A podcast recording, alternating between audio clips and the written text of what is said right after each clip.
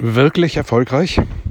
Also, ich hatte irgendwann vor einiger Zeit mal einen Podcast gemacht, da ging es darum, dass man die Vergangenheit eh nicht ändern kann. Aber man kann aus der Vergangenheit lernen. Das heißt, die Entscheidung, die Handlung oder viel wichtiger die Nichtentscheidung und die Nichthandlung, die wir vor einiger Zeit gemacht haben, sind nämlich genau der Punkt, wo wir heute sind.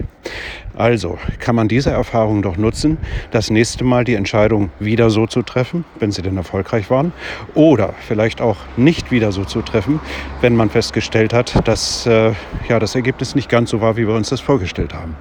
Also die Erfahrung aus der Vergangenheit können wir natürlich sehr, sehr gerne nutzen außer Sie sind Daytrader. Ich glaube, da wirkt diese Methode am Ende nicht.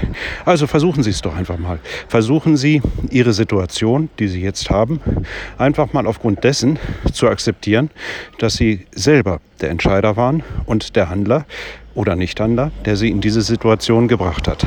Viel Spaß zum Nachdenken.